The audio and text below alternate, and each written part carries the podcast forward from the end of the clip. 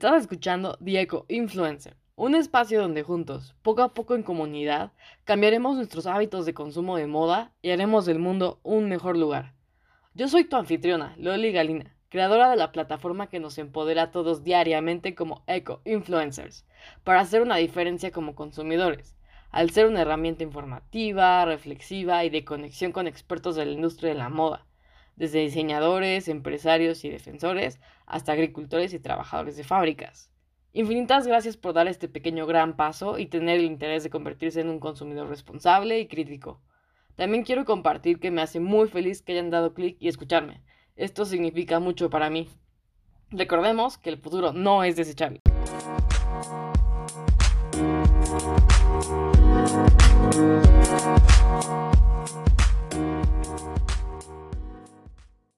Tercer capítulo compartiré mi experiencia como consumidora de moda y la evolución que he tenido a lo largo de los años.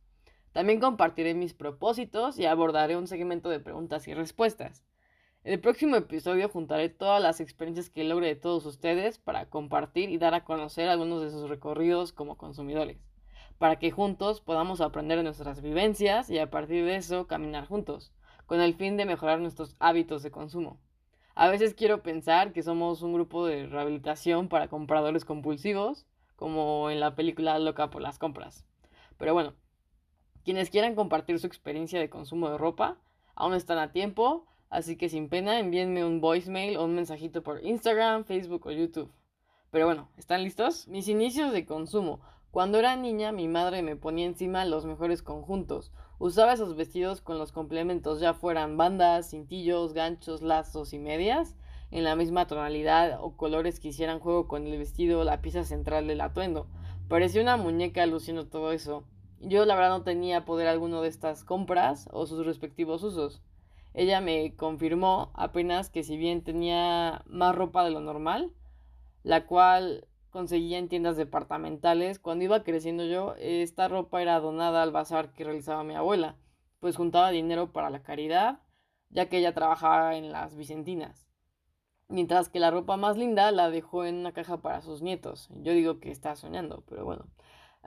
y como datos duros, en México se dice que mientras el 17% piensa en donaciones a organizaciones no gubernamentales, entidades sociales y parroquial, eh, por edad, 12% de los padres y madres de 25 a 34 años son quienes más ropa guardan y por consiguiente quienes menos reutilizan la ropa del curso anterior.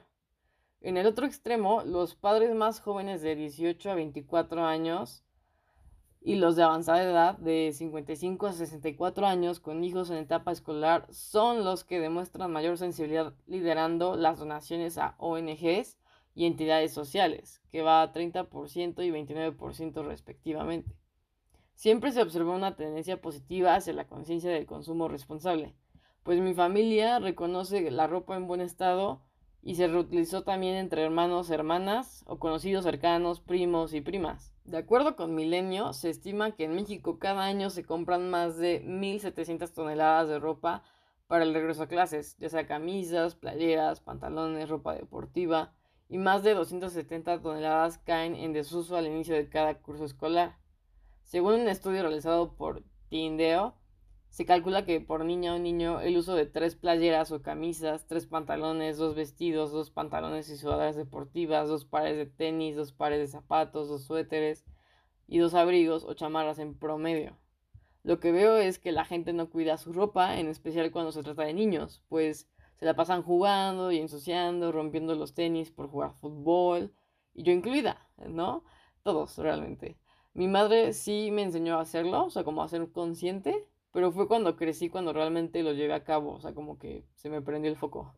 Pues la verdad aprendí lo que realmente significaba, ¿no? El valor detrás, más allá de tener que volver a comprar otro suéter u otro par de tenis deportivos para el año escolar porque ya estaban rotos, descosidos, sucios, averiados literal ropa que estrenaba y ese mismo día se podía poner a lavar, ya sea por manchas, no sé, sandía, chocolate, el boli, la arena o la tierra del parque.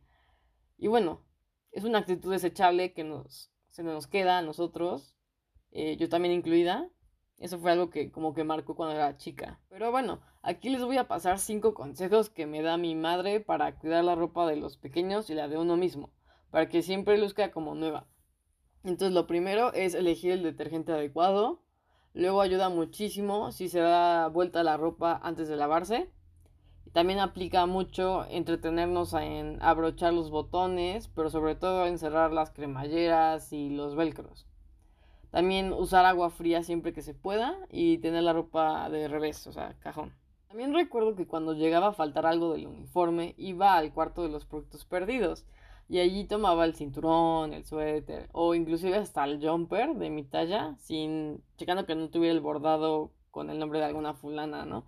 La verdad era una muy buena forma de reutilizar la ropa que no era reclamada por nadie en el colegio y de ahorrarse cierto dinero, ¿no? Luego impusieron parámetros altos y ya no se pudo como continuar con esta práctica. Y lo mismo con el desarrollo. Los niños crecen muy rápido y la ropa no dura el tiempo esperado. Y comprar ropa de talla más grande no es una opción porque no queda bien y tampoco es cómodo. Entonces, una marca actual que pone solución a estos problemas que encontré eh, se llama Petit Pli. Una línea de ropa inteligente que crece con los niños para que no se quede pequeña a la mínima del cambio, pues usan un tejido capaz de adaptarse al crecimiento de los bebés. Siempre es bueno andar al pendiente de las nuevas propuestas y soluciones que brindan los diseñadores. Pasando los seis años, yo eh, me volví de esas niñas que desarrollaban su estilo propio y que decidían qué ponerse en cada ocasión muchas veces desafiando los gustos de mi madre. Inclusive en la actualidad hay veces que antes de salir de casa me lanzo unas miraditas que pues ni para qué les cuento. Pero en ese entonces, a los seis años, era darme un poco de independencia y chance de elegir la ropa que me permitía expresar mi personalidad a través de la, de la ropa, ¿no?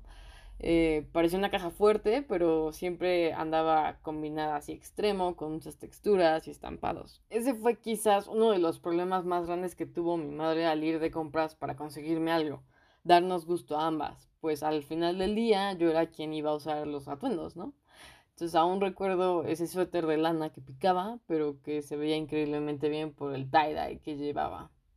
Y pues sí, mi madre siempre mantuvo su gusto añado, lindo y bien cute para vestirme.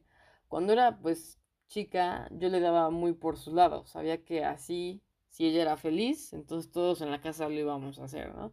Pero cuando crecí y pasé la secundaria, comencé a darme mi lugar y le llevaba totalmente la contraria, porque ya no iba a aceptar cualquier cosa, ¿no?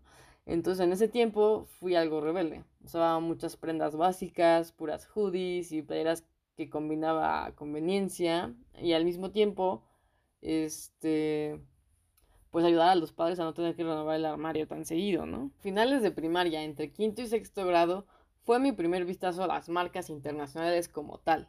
Algunas compañeras usaban las sudaderas de Abercrombie Fitch, pero luego aparecieron las de Hollister, American Eagle y Aeropostal, las cuales se transformaron en la meca de la ropa cultural para adolescentes.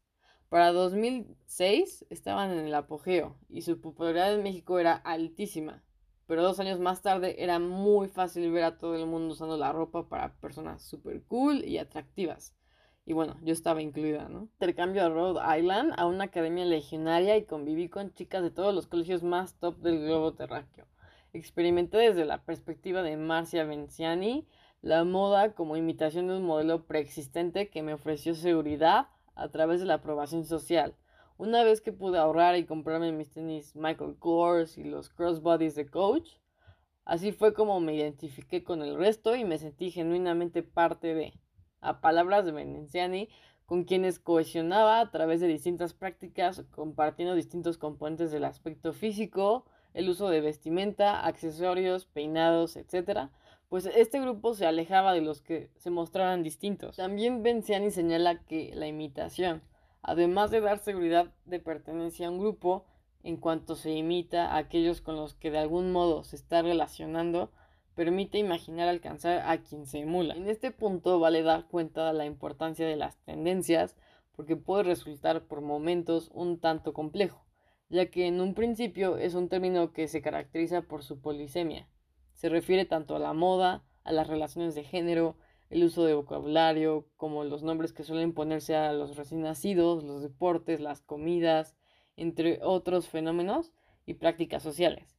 En otras palabras, fui producto de esta confluencia entre historias, una en estado objetivado y otra en estado incorporado, que quedan objetivamente acordes. Se podría decir que fue en ese entonces cuando me cayó el 20 acerca de la moda y el estatus que generaban las marcas como un fenómeno real. Con esto me refiero a la asociación que desarrollé en mi juventud entre seguir estereotipos sociales y el hecho de encajar en una sociedad e identificarse con cierta parte de la misma, es decir, se enfoca hacia la gran importancia que decidí brindarle a la idea de poseer las marcas de moda, sin importar que para ello muchas veces ignoré sus verdaderos ideales. Me guiaba también por mi gusto. De algún modo, las características de la personalidad de alguien joven, en su momento yo, influyeron en el seguimiento o no de la moda y en comprar ropa de una marca determinada. Físicamente yo no encajaba en ningún estereotipo queer power de playa, pero ahí estaba comprando esa ropa, ¿no? Shorts, tops relajados, amplia gama de Henleys de manga larga, hoodies, chaquetas, sacos, pares de jeans, bolsos, o sea, ustedes digan, yo lo estaba comprando. Y ese fue el detonante que me hizo adicta a las compras, lo que llamo mi era de consumismo que duró de 2009 a 2014. En ese punto se puede observar el gran impacto de la publicidad sobre mi forma de consumir, que a través de los distintos medios de comunicación, mis amigos y grupos con los que interactuaba, generaba una presión que repercutió en mis hábitos de consumo, creando un sentimiento de insatisfacción casi constante.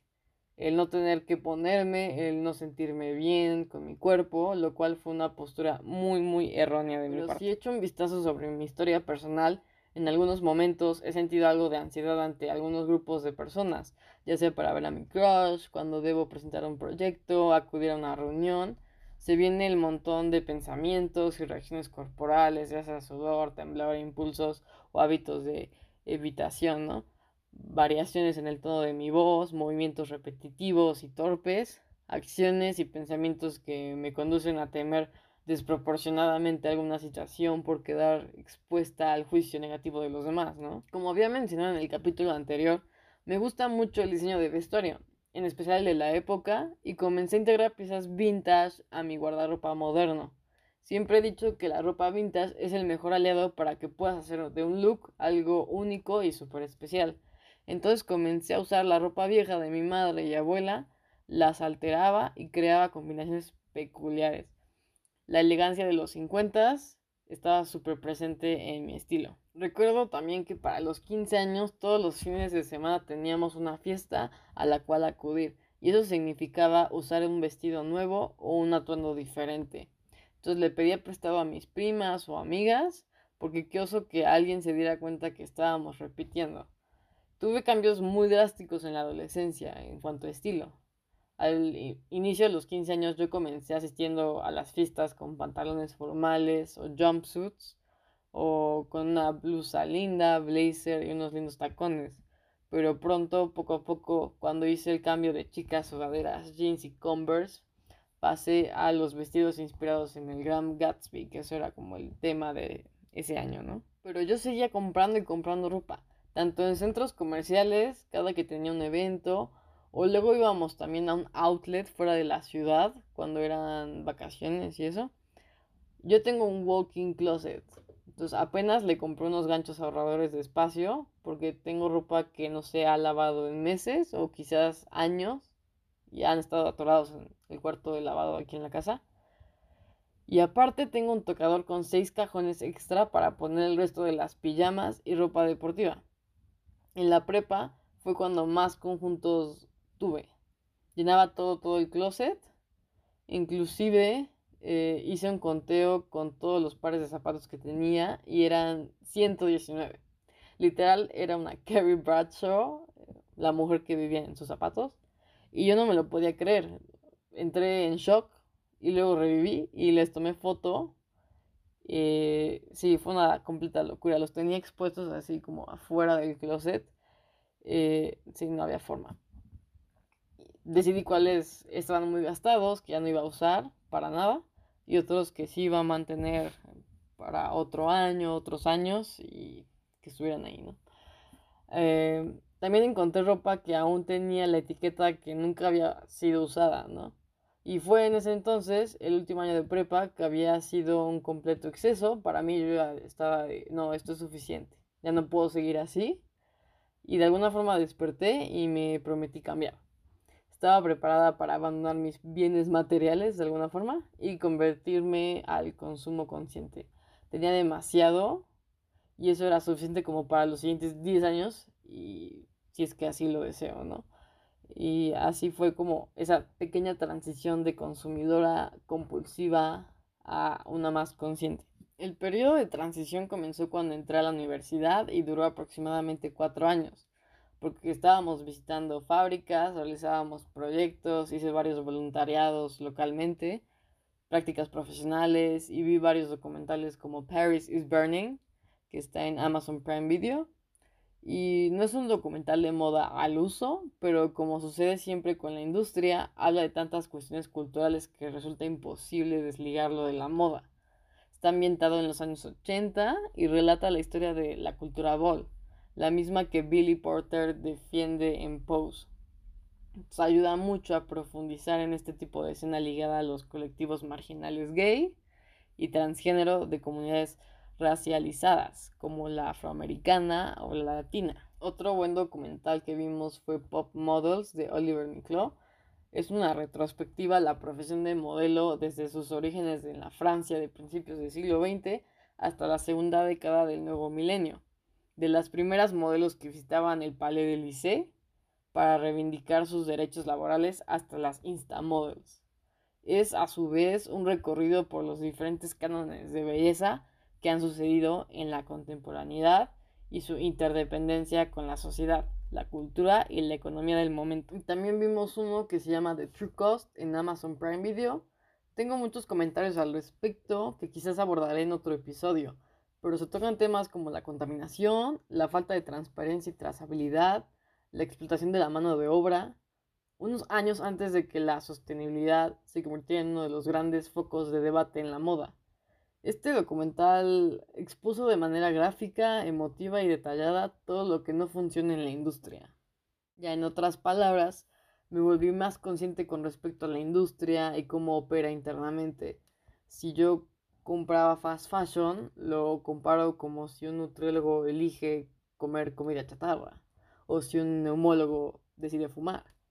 Ya, sin juzgar ni nada, pero pues no es sencillo, ¿no? Hacer como ese cambio Inclusive puedo decir que hubo una que otra compra esporádica por Shane. Luego decimos, no, no me arrepiento, estaba a buen precio. Pero actualmente no volvería a tomar esa decisión.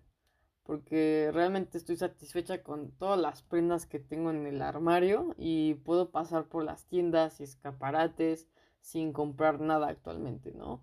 Como dicen, hacer nada más window shopping, solo viendo las últimas propuestas, anotando pero sí, o sea, voy a decir que la tentación es muy alta, ¿no? Por donde quiera que volteo a ver, ahora con el COVID no he ido a una tienda física ni al centro comercial, pero en internet, por Instagram, hay una constante lucha, ¿no? Hay mucho bombardeo de las marcas y pues e-commerce que están ahí luchando, ¿no? Para que haya compras. Y pues también recordemos que la moda es una de las expresiones culturales que más rápido cambia, ¿no? En parte como comentábamos, por la relevancia que tiene en la economía. En palabras sencillas, a la industria de la moda le interesa generar en nosotros una continua necesidad de hacernos con las últimas novedades en la moda. El año pasado también entró un challenge, un reto, el cual tiene como finalidad usar las prendas que se tienen ya al máximo, disfrutarlas un buen y no recurrir a comprar algo nuevo, no importa de dónde venga les quiero compartir que comencé el 13 de marzo, entonces logré el objetivo y estoy súper feliz de que pude hacerlo. Más adelante compartiré este reto a fondo, cómo hacerlo, encontrar la motivación, respetar y seguir las reglas, algunos tips sencillos y las ventajas de hacerlo. Por la carrera en diseño textil tuve muchos sobrantes y residuos, así que me propuse comenzar una marca la cual se llama Repertorio MX. Esta la encuentran en Instagram y lo que hago es hacer productos con todos esos residuos que tengo de los proyectos que presenté a lo largo de los estudios y los que continúo haciendo pasando la graduación. Cualquier proyecto o desarrollo que me vayan pidiendo, nunca tiré nada a la basura, por más pequeño que sea. Ahorita total tengo unas cuatro bolsas super atiborradas y poco a poco voy convirtiendo esto en algo funcional que alguien pueda usar, ¿no? Eh, ocupar, utilizar o portar, ya sea, ¿no? Actualmente también hago técnicas de upcycle, entonces toda la ropa que no ocupo la modifico y la vuelvo un nuevo diseño. Y ya para terminar, la máxima a la hora de que compro, si es que llega la oportunidad, debe ser algo que sume en mi vida con un propósito muy claro y concreto y claro, eh, debe de hacerme muy feliz. Actualmente estos últimos dos años, cuando me siento que necesito una nueva ropa o una prenda, me hago las siguientes preguntas. ¿Qué necesito renovar? ¿Es algo diferente o es el reemplazo de algo que ya tengo esencial? Indico cómo tiene que ser. Eh, si los colores deben combinar con algo que ya tengo, qué tipo de talla, si es chica o mediana, porque normalmente mi peso siempre va en esos dos. La forma, la silueta, describo cómo me quiero sentir en esa prenda. El año pasado me gustaba un estilo más orgánico, natural, sencillo, simple, muy cálido este año, eh, digo, siento mucha más vibración, me dan ganas de usar colores más cítricos, más llamativos, que levante más el ánimo. Y diario es pensar bien cómo sacarle al máximo el provecho de todas las piezas que ya tengo en mi closet. Y esto va también para ustedes. Eh, yo pues soy súper curiosa y también debo considerar factores como quién ha fabricado la prenda, ¿no? Si, está, si dice ahí Bangladesh, si es hecho en México, su precio es justo, ¿no? Realmente medir esos parámetros, eh, investigar cómo tratan a los trabajadores, de dónde vienen los materiales y qué impacto medioambiental va a tener la compra. Y bueno, mis propósitos de consumo de moda para 2021, ya llevamos tres meses, casi cuatro. Eh, les compartiré mis propósitos de consumo de moda para este 2021. Número uno, reutilizar las prendas de mi closet he visto que luego está repleto, que todo ya se ve anticuado, que está arrugado y feo, el color ya está como opaco y simplemente ya no me dan ganas de usarlo.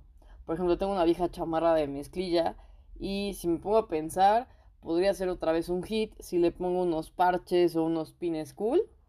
Nada más modificar un aspecto por encimita y ya de plano si no, eh, ya hacerle un cambio muy radical. También tengo un vestido largo que no uso desde la secundaria prepa y se le vería genial si lo corto hasta arriba de la rodilla. Entonces técnicamente es elegir prendas que con un arreglo sencillo o de medio trabajo luzcan perfectas otra vez, solo con pequeños cambios. número dos es sacar provecho a lo que tengo guardado ya. Una resolución de moda puede ser poner cada día del mes una prenda distinta y no nunca repetir Así nos vamos a dar cuenta de cuántas prendas, zapatos, bolsos y accesorios tenemos. Además, pues siempre nos vamos a sentir renovadas cada día y aprovecharemos toda la oferta fashion que se desperdicia por tenerla siempre en el olvido. El número 3 es menos es mucho más por el planeta. Entonces, dado que la ropa desechable es la que está asfixiando al mundo, una muy buena idea es no dar más nuestro dinero a marcas que no prometen que un producto te va a durar muchos años o toda la vida. Entonces las firmas de alta costura son más caras porque están hechas con productos de mayor calidad, mejor confección y por ende garantizan más durabilidad. Entonces así, en vez de tener 10 bolsas que no llegarán ni al año de vida porque se desgastan, se empiezan a todo eso, eh, o que pasan de moda a la siguiente temporada, pues eh, siempre es muy buena idea invertir en productos que vivirán muchos años y eh, en tendencia. El número 4 se refiere a no comprar lo obvio, o sea, siempre hacer un análisis pre-compra para ver cuántas camisetas blancas ya tienes, cuántos jeans azul marino ya tienes, chamarras de piel, sacos negros, etc, etc porque de vez en cuando es importante hacer prendas que tengan obviamente un distintivo, ¿no? O sea, cuando vas de compras no vas a volverte a comprar lo mismo. O sea, siempre buscar mejor algo que se diferencie.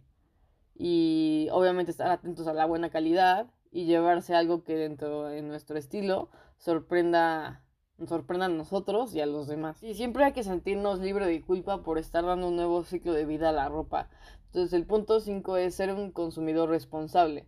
Si te estás convirtiendo en una persona vegana, no solo por un estilo de vida alimenticio, sino por una fuerte convicción a no consumir animales, entonces también hay que mirar lo que vestimos. Hay ropa de diseñadores como Stella McCartney que aseguran que la ropa que uses estará libre 100% de sufrimiento animal. El punto número 6 es comprar ropa hecha y diseñada en México.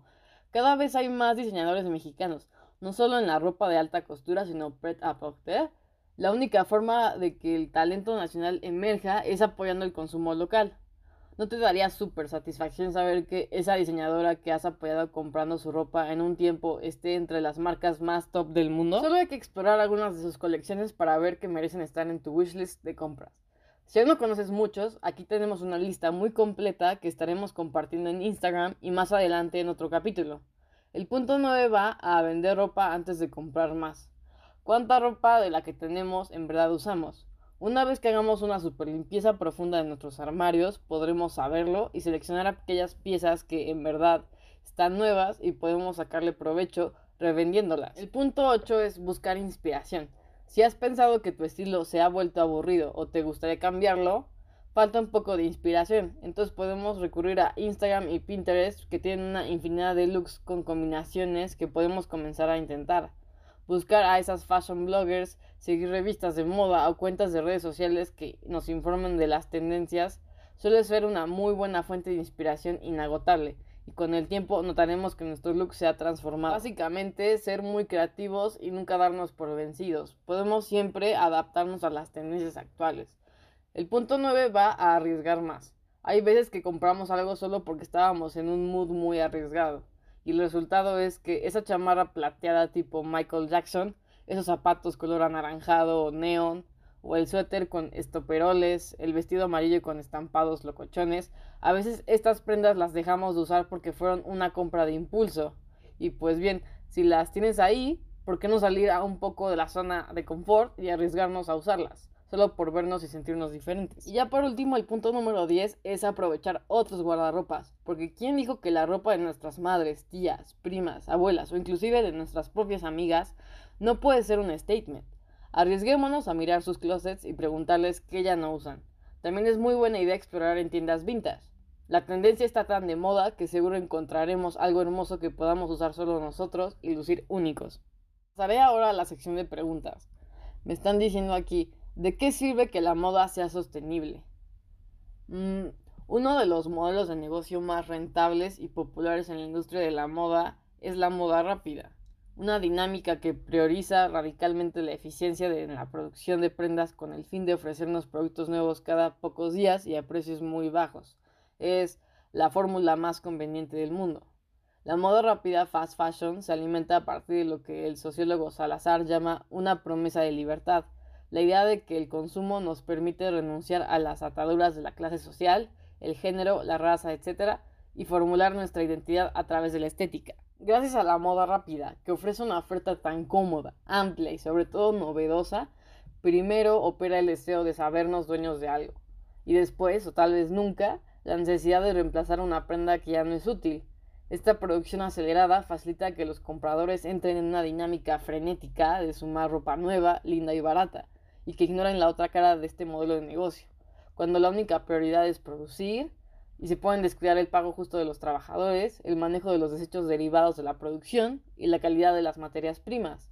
Entonces, en este sentido, que la moda sea sostenible sirve para cuestionar un modelo de negocio que en esencia está programado para tomar recursos y nunca mirar atrás y plantear otros caminos. Una industria que se preocupa por la cantidad de recursos que toma o el impacto que genera sobre estos y a la larga por aprovecharlos de manera más justa. Entonces también sirve para que nosotros, los consumidores, y que entremos a jugar casi al final del partido, cuando la ropa ya está colgada en la tienda, cuestionemos siempre las prácticas que estamos apoyando cuando compramos algo y si deberíamos gastar nuestro dinero en otro lugar.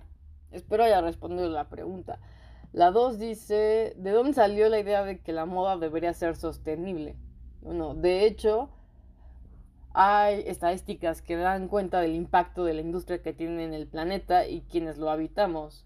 Entonces empezamos por los hechos. El 24 de abril del 2013, Rana Plaza, un edificio que alojaba varias fábricas textiles y otros espacios de Dhaka, Bangladesh, se derrumbó luego de haber presentado grietas al día anterior. El diario El País reportó que los trabajadores habían sido obligados a volver a sus labores pese a las condiciones del edificio, y hoy, casi ocho años después, se estima que más de 1.100 personas murieron y que cerca de 2.500 resultaron heridas. Según The New York Times, al menos 26 marcas estaban vinculadas a las fábricas que quedaban en Rana Plaza. Varias tienen presencia y distribución en México. Las estadísticas son igualmente contundentes. En 2018, la ONU afirmó que la producción de textiles generaba más gases invernadero el año pasado que todos los vuelos internacionales y el comercio marítimo combinados. En 2017, la Fundación Ellen MacArthur estimó que el lavado de ropa hecha de materiales como poliéster, nylon y acrílico libera cerca de 500.000 toneladas de microfibras plásticas en los océanos. Sin embargo, es importante saber que las estadísticas y la industria de la moda no siempre se llevan bien y que hay que acercarse a este terreno con la ligera dosis de escepticismo. En el artículo The Biggest Fake News in Fashion, Vanessa Friedman, directora de moda y crítica de moda en jefe de New York Times, trata de rastrear de dónde salió la idea de que la industria de la moda es la segunda que más contamina, una afirmación dramática que se suele usar para condenar las malas prácticas ambientales en el sector. Luego de saltar entre diseñadores, profesores y hasta un director de cine, Friedman concluyó que la frase salió de un reporte que ha desaparecido desde entonces y que en instituciones y personas que replicaron la información han decidido retractarse. El asunto es que, a pesar de la desinformación y la falta de rigor que acompaña parte de lo que se dice sobre la industria, aportar sostenibilidad a la moda no es un capricho. Deriva de hechos catastróficos y dinámicas profundamente injustas que, en beneficio de intereses económicos, no suelen ser consideradas en su justa proporción o son ignoradas por la gran mayoría de los consumidores, y así por años hemos comprado a ciegas ignorando toda esta información. Ahora que la conocemos, al margen de imprecisiones y exageraciones, no podemos seguir siendo del todo indiferentes a ella. La pregunta número 3 dice, ¿qué es y qué no es la moda sostenible?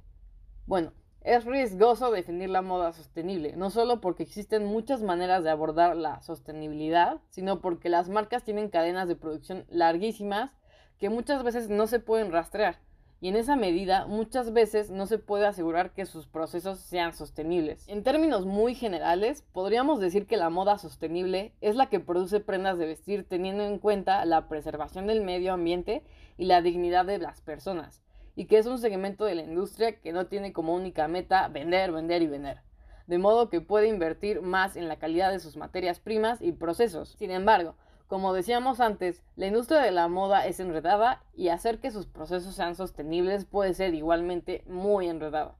Es necesario desmantelar algo de su complejidad, como la profesora Kirsi Ninimaki afirma en su libro Sustainable Fashion New Approaches. En este texto, ella redondea tres momentos donde es posible actuar, la manufactura, el uso y la eliminación de las prendas.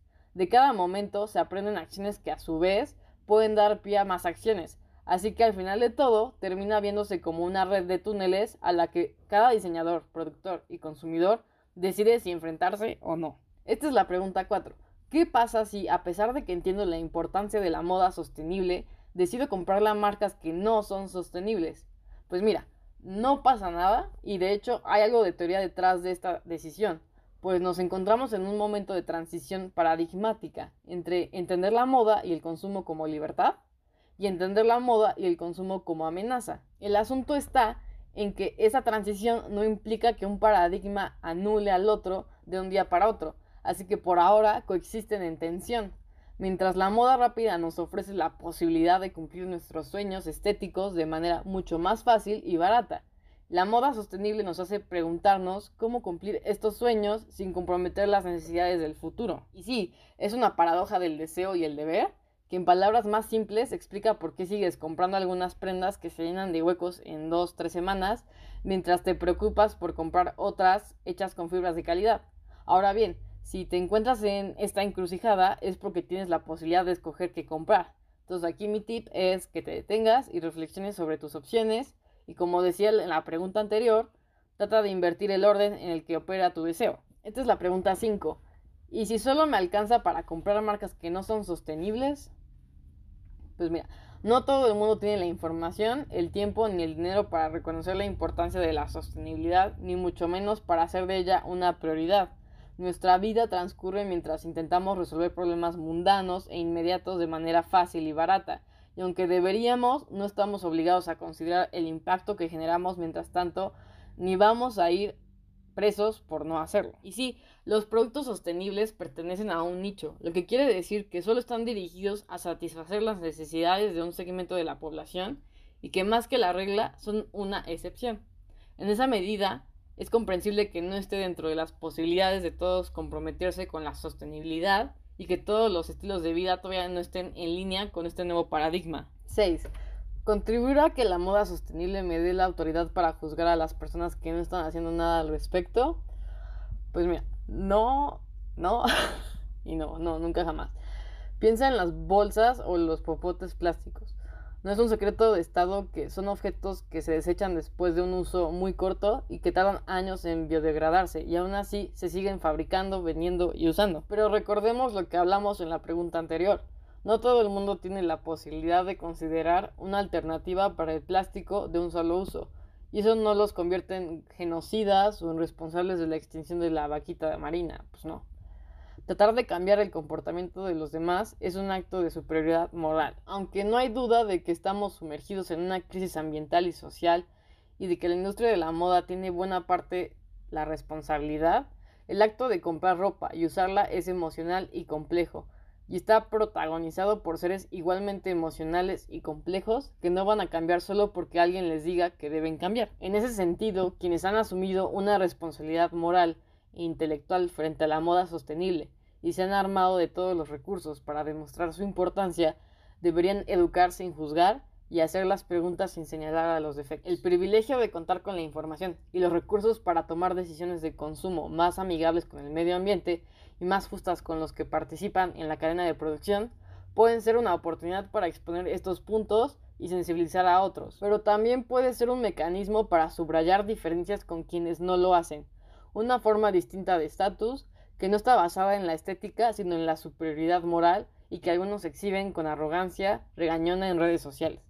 Lograr un impacto sustancial en estas formas de consumo masivo es complejo. Si pocos podemos acceder a estas prendas, pero exigir a otros que lo asuman como un imperativo es poco consciente de las necesidades, prioridades y recursos de la gran mayoría de las personas. Ahí radica la tensión y lo que nos lleva a nuestro siguiente y último punto. Debemos de ser más amables y fomentar la empatía. Y esto fue todo por hoy. Muchas gracias por quedarse hasta el final. Espero les haya gustado. Me pueden mandar sus comentarios por Instagram en Diaco Influencer. Nos vemos en el próximo capítulo en donde se compartirán los hábitos de consumo de varios de ustedes. Los que quieran mandar su historia de consumo aún están a tiempo. Saludos a todos.